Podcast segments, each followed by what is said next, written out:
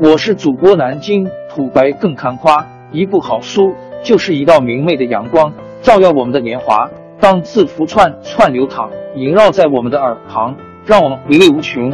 天津上元书院又和你们见面了，欢迎您的收听。对于大多数人而言，打字并不是一种理想的界面。假如我们能和电脑说话，那么即使是最坚定的反机器分子。大概也会更大的热情来使用电脑，但是目前的电脑仍然又聋又哑，这究竟是为什么呢？电脑在语音识别方面一直没有多大的进展，主要原因不在于缺乏技术，而在于缺乏眼光。每当我在语音识别的成果展示会或产品广告中看到人们拿着麦克风说话时，我都很奇怪。难道他们真的忘了，说话最大的价值之一就在于能让双手空出来做别的事情吗？当我看到人们把脸贴近屏幕讲话时，我也很奇怪，难道他们忘了能够遥控是使用声音的原因之一吗？而当我听到人们要求设计出能够识别出各个独立用户的语音系统时，我问自己。他们是不是忘了，我们是在和个人电脑说话，而不是在和公用电脑说话？为什么似乎每个人解决问题的着眼点都落在错误的方面呢？原因很简单，直到最近，我们一直被两个带有误导性的观念所驱使。第一个观念是受到老式电话通信系统的影响，希望任何人在任何地方。都能拿起话筒对电脑发号施令，而不需要和接线员对话，而且不管说话的人怎样南腔北调都无关紧要。另外一个挥之不去的想法来自于办公自动化，我们希望有一种会说话的打字机，我们对着它一口气不停他说，它能一字不差的把我们的口述转化成文字记录下来。由于大家一直只把注意力放在这两个方面，使我们拖延多年，始终无法实现一些更容易实现的，同时也是有用的目标，即让电脑在高度个人化而且互动的环境中识别并了解对话内容。我们也忽略了说话在文字以外的价值。举例来说，今天的电脑需要人全神贯注。你通常都必须正襟危坐，同时把注意力放在互动的过程和互动的内容上。在走来走去时使用电脑，或在有多组对话时让他参与其中的一组，简直是不可能的。语音识别可以改变这一切。能够在一臂远的距离之外使用电脑是非常重要的事情。想象一下。假如你和别人说话的时候，他他的鼻子尖老是凑到你的脸上，那是什么感觉？我们通常都隔着一定的距离与别人讲话，偶尔还会转过身去，同时做些别的事情，甚至有时已经走到别的地方，而互相看不见了，还在说着话。这种情况屡见不鲜。我希望有一部在听力范围之内的电脑，它必须能把说话的声音和周围的杂音，例如空调或飞机在头顶上飞过的声音区分开来。讲话胜于文字的另一个原因是，它可以有其他附带方式来传递信息。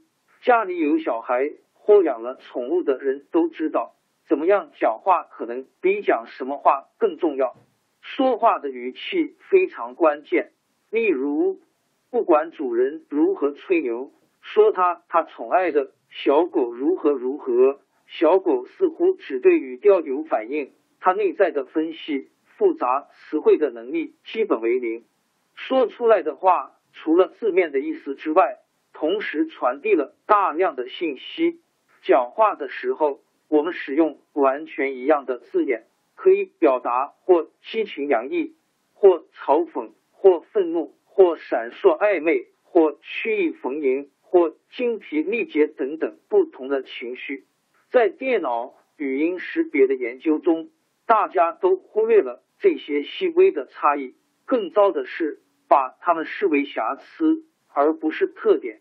然而，正是这些特质，使说话成为比打字更丰富的输入媒介，让电脑听话。假如你的外语能力还不错，但是还不到应对自如的地步，你会发现要听懂饱受杂音干扰的新闻广播实在很困难。相反，对于一个能把外语说的极为流利的人而言，这些杂音充其量只是扰人罢了。识别语言和理解语言二者密不可分。目前，电脑无法像你我一样，先对某件事的意义建立共识，进而理解事物的意义。虽然未来的电脑无疑会具有更多智能，目前我们仍不得不先设法解决机器的语音识别能力问题，而把机器的理解力问题搁置一边。一旦把这两项任务予以分化，路该怎么走就很清楚了。我们必须把口语中的单字变成电脑可读的命令 （command）。语音识别问题有三个变数：词汇量、机器对说话者的依赖程度以及字的关联性。所谓字的关联性，是指机器能在多大程度上。依照人们日常讲话中的自然强弱节奏，把单字含混在一起。我们可以把语音识别的这三个方面想象成三维立体轴，在词汇轴上，需要识别的字越少，对电脑而言就越容易。假如系统事先就知道说话的人是谁，问题就更简单了。如果说话的人能一个字一个字分开发音，电脑就听得更明白，识别起来也就更容易。在这三条轴的起始点，我们可以找到少的不能再少，完全依赖于说话者语音的词汇。念出这些词汇的时候，字与字之间必须有明显的停顿。当我们顺着任何一条轴移动的时候，也就是说。增加电脑所能识别的词汇，让系统能够服务于任何说话者，或是容许字与字相连的程度越来越高。在这种情况下，每前进一步都会使问题变得越来越困难。当到达三条轴的远端时，我们期望电脑能够识别任何人说的任何字，以及应任何程度的含混字。人们通常都认为，我们必须在两条或三条轴上都达到最远端时，语音识别系统才能对人类有用。这完全不对。让我们一个一个来考虑。谈到词汇多寡的时候，我们可能会问：多少才算多呢？五百、五千还是五个字？但这个问题其实应该是在任何时候，电脑存储器中。究竟需要多少它可以识别的单字？这个问题提示我们把词汇根据上下文分成组，这样在需要的时候就可以把大群词组放进存储器中。当我要求我的电脑接听电话时，它会把信息输入我的电子电话本；当我计划到什么地方旅行时，它则把地名输入到上面。假如你把词汇量看成在任何情况下都需要的一组字，称为字窗 （Word Windows），一那么电脑只需要从一个小的多的字音库中显示就可以了。这一字音库只要有五百个字左右就够了，不需要五个那么多。人们所以假设需要有能够识别各个独立讲话人的语音识别系统。是由于这种功能是过去电话公司的一项要求，电话公司的中央电脑必须能听懂每个人的话，提供一种通用服务。今天电脑的普及率更高，而且更加个人化。我们在网络的外围，通过个人电脑、话筒或经由一小块智能卡 （smart card） 的协助。能够完成更多的语音识别。如果我想在电话亭里和一部航空公司的电脑谈话，我可以先接通我的家用电脑，我拿出我的袖珍型电脑，让他先替我把声音转换成机器看得懂的信号，然后再和航空公司的电脑联络。第三个问题是字音的模糊性问题。和电脑说话的时候，我们不希望像一个观光客对外国小孩说话一样，夸张的吐出每个单字，而且每念一个字都停顿一下。因此，这个轴最具挑战性。但是，我们也可以把问题稍稍简化，也就是把语言看成许多字一起发出的声音。而不是许多单个字的声音。事实上，处理这种连成一片的字音，很可能正是你的电脑走向个人化的必经过程和必须接受的训练的一部分。当我们把讲话看成一种互动的和对话的媒介时，我们离语音识别中最容易的那部分已经没有多远了。字典里找不到的字。讲话这种媒体常常充斥着字典里找不到的字音。言谈不仅比白纸黑字更多姿多彩，而且对话中的特点，例如形体语言这样的非文字语言的运用，往往能使对话浮现额外的意义。一九七八年，我们在麻省理工学院采用了一套先进的、依赖于说话者发音的。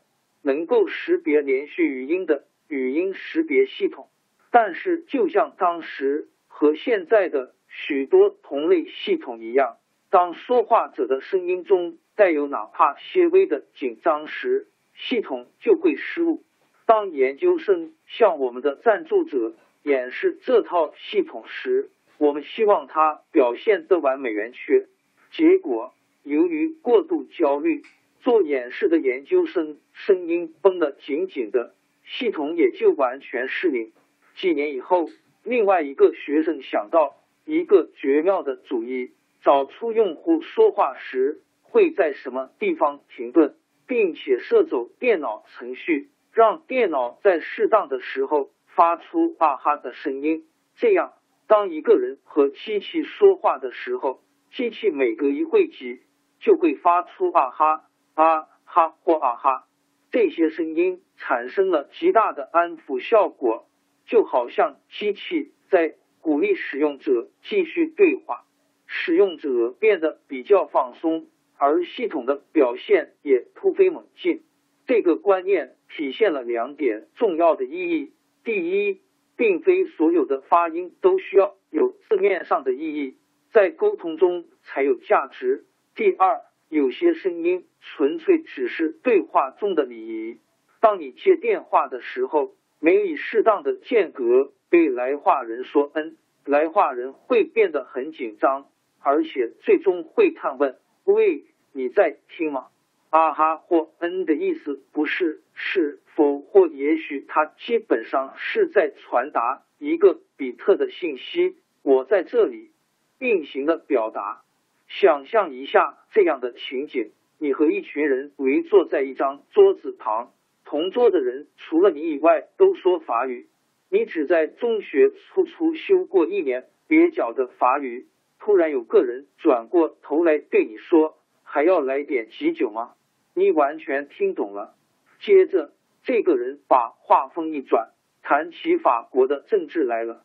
除非你能说流利的法语。否则就跟听外星人讲话一样，而且即便你法文流利，也不一定能懂。你可能会想，还要来点儿酒吗？是小孩都听得懂的简单法文，而政治就需要更精深的语言技巧了。不错，但这并不是两段对话的重要区别所在。当有人间你要不要添一点酒的时候。他可能正伸长了手臂去拿酒瓶，眼睛也正注视着你的空酒杯。也就是说，你正在解码的信息并不只是声音而已，而是并行而累赘的多重信息。而且，所有的主体和客体都处于同一时空。这种种条件同时作用的结果，才使你能听懂他的意思。我要重申，累赘是件好事，并行信道、手势、眼神和谈话的使用是人类沟通的核心。人类自然而然的倾向于使用并行的表达方式。假如你只会讲一点点意大利语，和意大利人通电话将会非常辛苦。但当你住进一家意大利旅馆，发现房间里没有香皂时，你不会拿起电话，而会直接下楼，走到前台值班员那里，拿出你在语言速成学校学会的所有看家本领，让他拿香皂给你。你甚至一边说，一边还会做几个洗澡的动作。身在异地时，我们会用尽一切办法。来传达我们的意图，并且解读所有相关信号，力求所解出哪怕一丁点意思。电脑正是身处这样的异地人类的土地上，让电脑开口，要电脑说话，有两种方式：重放先前录下的声音，或合成字母、音节，或最可能的是音素的声音。两种方式各有利弊。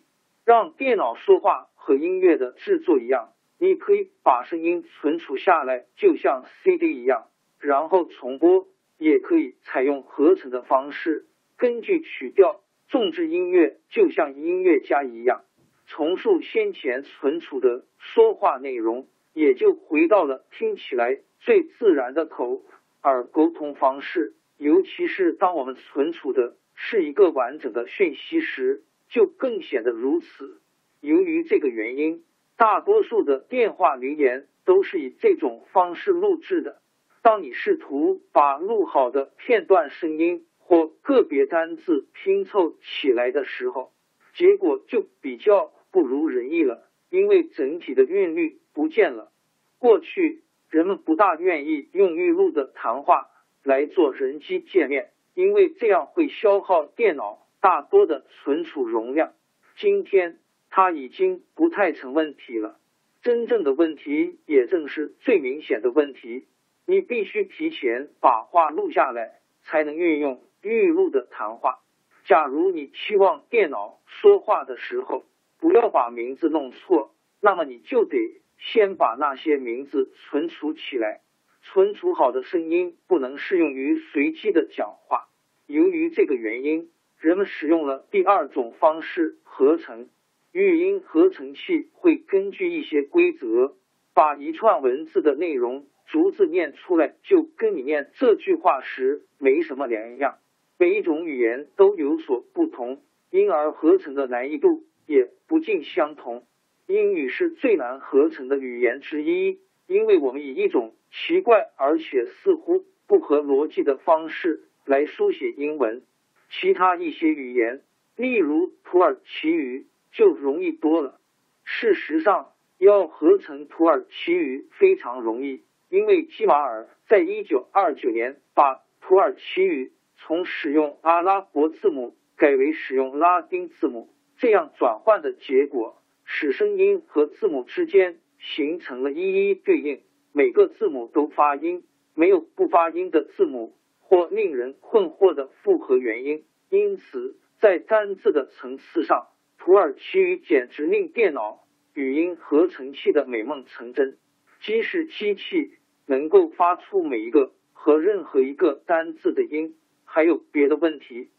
把合成的字音集合起来，在词组或句子的层次上加上整体的节奏和语气，是非常困难的事情。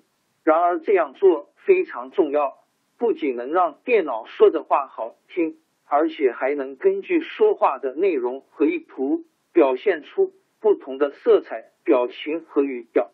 否则，电脑发出来的声音就好像醉酒的瑞典人在喃喃自语一样，单调的让人倒胃口。我们现在开始看到。听到有些系统正把语音合成和声音存储两种方式结合在一起。随着数字化越来越普遍，最终的解决方案将是两者合一。小型化的趋势。在下一个千年里，我们会发现，我们和机器说的话，与我们和人类说的话一样多，或甚至比跟人类说的话还要多。和没有生命的物体说话时，人们最感困扰的似乎是自我意识问题。我们跟狗和金丝雀讲话的时候，觉得非常自在，但是和门把手或灯柱说话，就会觉得怪怪的。除非你烂醉如泥。难道我和烤箱说话的时候会不觉得傻乎乎吗？大概跟对着电话应答机讲话半斤八两吧。小型化 （miniaturization） 的趋势将使今天的语音输入比过去更便捷于每一个角落。电脑正变得越来越小，昨天还占据了整个房间的电脑设备，今天已出现在你的桌面上。明天你更可以把袖珍型电脑戴在手腕上。许多桌上型电脑用户都不能充分认识过去十年来电脑体积的缩小幅度，原因是电脑体积的变化包含不同的方面，例如键盘的尺寸仍然尽可能保持不变，而显示器反而变大了。因此。今天桌上型电脑的整体大小仍和十五年前的苹果型机不相上下。如果你有很长时间未曾使用调制解调器，调制解调器大小的变化更足以说明真正的变化有多大。不到十五年以前，一个速率一千二百波特的调制解调器。价格约一千美元，几乎像一个侧躺的烤箱一样大。当时速率九千六百波特的调制解调器就像一个放在架子上的大铁笼子一样。然而到了今天，你可以在一块智能卡上找到速率为一万九千二百波特的调制解调器。即使已经把调制解调器做成备用卡般大小。我们仍然有许多空间没有好好利用。现在的设计有相当部分纯粹是为了外形的缘故，为了填满插口，或是大的让我们能握住，而不会随便弄丢。我们所以没有把像调制解调器这样的东西装在大头针头上，主要不是技术上的原因，而是因为我们很容易把大头针随手乱放。再找起来很困难，一旦挣脱了手指张开幅度的束缚，手指张开的幅度决定了一个舒适合用的键盘的形状和大小，电脑的大小就会更多的受到衣兜、钱夹、手表、圆珠笔和其他类似物品的体积的影响。在这种种形式中，信用卡很接近。